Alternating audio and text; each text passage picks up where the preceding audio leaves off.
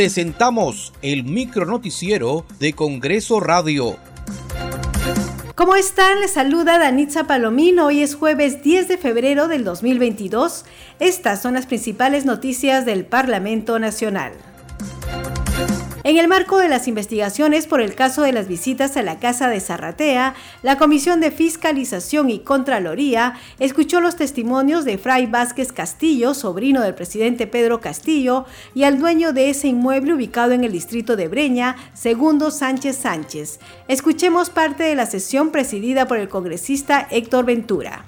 Lo que yo he preguntado y pregunto al señor Fray Vázquez Castillo es que si conocía a la señora Carelín López. Reitero, ¿usted conocía a la señora Carelín López? Como le repito, congresista, yo no lo conozco, no tengo ningún vínculo amical con ella, excepto que solamente una vez, a través de los videos que he visto en los reportajes emitidos, he hecho memoria y recordando que yo sí la he recibido en, en, el pasaje Zarrota en el domicilio de Breña.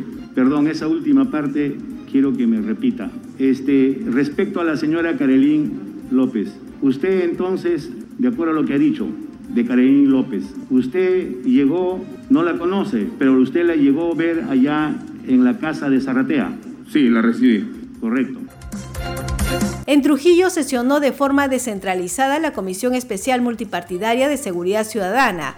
Las autoridades locales y policiales de la región La Libertad reiteraron durante la sesión el pedido para declarar en estado de emergencia a esta región. La sesión estuvo presidida por el congresista Alfredo Azurín.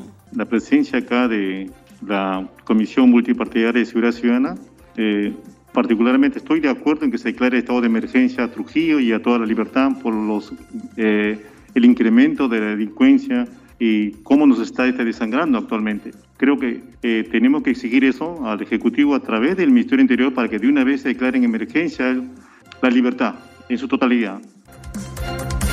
Con la finalidad de aliviar la economía familiar de miles de peruanos que se vieron afectados por el impacto de la pandemia de la COVID-19, en la Comisión de Economía fueron sustentados dos proyectos de ley que proponen autorizar de manera extraordinaria el retiro de fondos en las AFP hasta por 18.400 soles, equivalente a 4 UIT.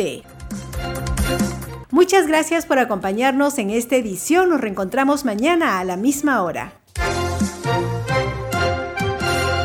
Hasta aquí el micro noticiero de Congreso Radio, una producción de la Oficina de Comunicaciones del Congreso de la República.